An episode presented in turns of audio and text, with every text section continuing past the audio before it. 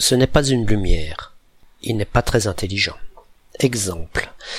La légende de Louis XVI en fait un brave homme, mal formé, très inférieur à sa fonction, inconscient de ce qui se passe. On le voit pourtant très politique dans sa correspondance avec les rois étrangers, mais les écrits qui constituent ce qu'on appelle son testament montrent que ce n'était pas une lumière. Les grands moments historiques, comme ses entrevues avec Necker, Lafayette, Pache, sont des fiascos. Quelqu'un d'intelligent est souvent capable de briller en société. Or, s'il brille, c'est qu'il produit de la lumière, non? Et s'il est intelligent, c'est grâce à cette lumière qu'il produit qu'il peut nous éclairer sur de nombreux points.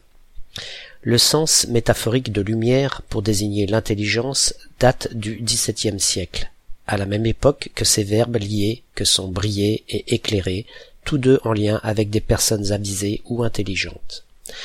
On parlait à l'époque des lumières de quelqu'un pour désigner ses hautes capacités intellectuelles.